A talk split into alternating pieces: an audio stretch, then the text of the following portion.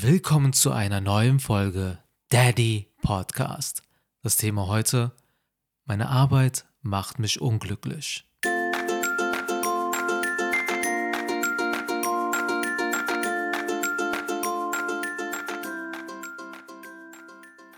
Leider gibt es selten Menschen da draußen, die einen Job haben, der sie erfüllt, reich und glücklich macht.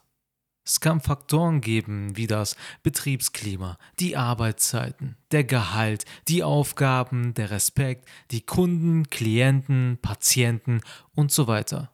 Die, wenn sie nicht passen oder unangenehm sind, einen auf Dauer sehr unglücklich, ja sogar krank machen können. Es ist zu einfach zu sagen, ja dann lass es sein und such dir was anderes oder rede mit XY und es ändert sich alles.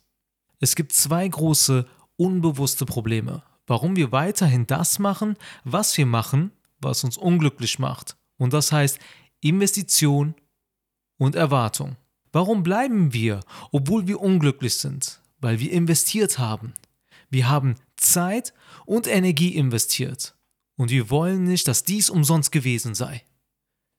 Wir erwarten, dass wir das kriegen, was wir verdienen. Respekt, Anerkennung, eine wichtige Position, und eine angemessene Bezahlung und dass uns alle mögen und nett zu uns sind. Wenn sich etwas in unserer Erwartung nicht erfüllt, sind wir enttäuscht. Erinnern wir uns zurück, als wir ganz am Anfang waren. Was machen wir, wenn wir irgendwo neu anfangen?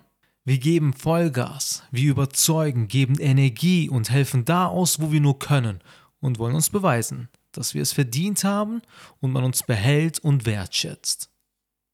Kommen wir in die Gegenwart. Wir fühlen keinen Antrieb mehr.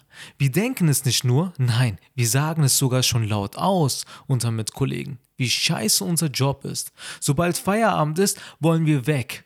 Unsere Krankheitstage werden immer mehr als zum Anfang. Wir machen irgendwann nur noch das Nötigste, weil unsere Einsätze nicht wertgeschätzt werden. Wir fliegen in den Urlaub, tanken neue Energie, sobald wir aber wieder auf der Arbeit sind, ist alles plötzlich weg. Wir haben das Gefühl, unser Job macht uns krank. Was können wir tun? Wie kommen wir da raus? Erster Punkt, werde selbstbewusst. Uns sollte bewusst sein, dass wir eine sehr große Lebenszeit in der Arbeitswelt verbringen. Und Lebenszeit ist das Wertvollste, was wir besitzen und geben.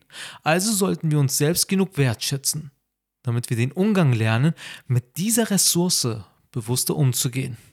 Bist du nicht selbstbewusst, bist du manipulierbar. Chefs und Kollegen können dich leichter ausnutzen. Und vom lauten Ja-Sagerei sitzt du vor einem Berg Aufgaben, was nicht deine Aufgaben sind, und kriegst noch einen auf den Deckel, wenn du diese nicht rechtzeitig ablieferst und fühlst dich gleichzeitig schlecht, weil du andere enttäuscht hast.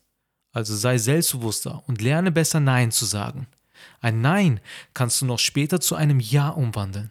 Ein Ja aber zu einem Nein umzuwandeln, kostet dich mehr Kraft, kostet dich dein Charisma, kostet dich deine Prinzipien. Mit einem Nein kannst du auch andere beschützen, weil du für sie keine Erwartungshaltung aufstellst. Zweiter Punkt.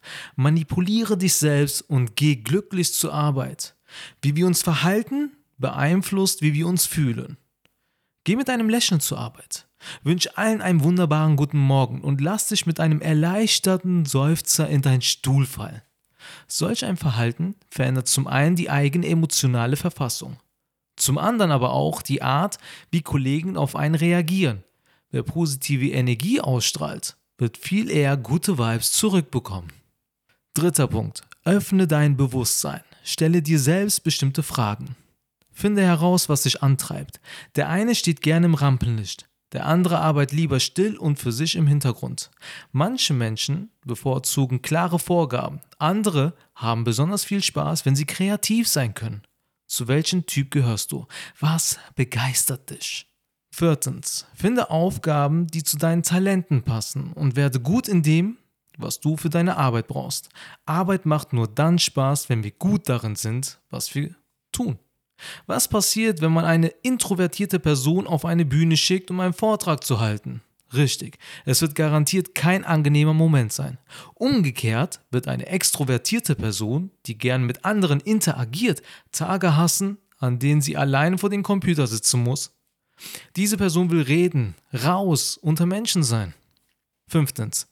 Schließe Freundschaften am Arbeitsplatz. Freunde machen das Leben lebenswert. Wäre es nicht toll, wenn man auch mit seinen Freunden zusammenarbeiten könnte? Kann man. Und zwar, indem man seine Kollegen zu Freunden macht. Und wenn das alles nicht klappt und du immer noch eine tiefe Unzufriedenheit in deinem Job empfindest, dann frag dich ruhig, was dich dort noch hält.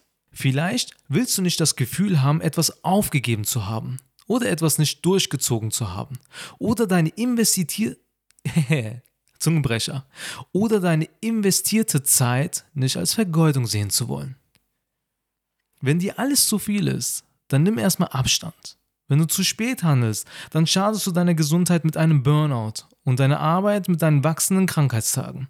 Entscheide dich für ein glückliches Leben. Wir müssen nicht sofort aufgeben. Vielleicht müssen wir nur mal innehalten und darüber nachdenken und dann entscheiden, wie wir handeln. Lerne deine Arbeit lieben, denn dort verbringst du deinen Großteil deiner Lebenszeit. Danke, dass du in dieser Folge wieder dabei warst und sage hiermit Daddy Over.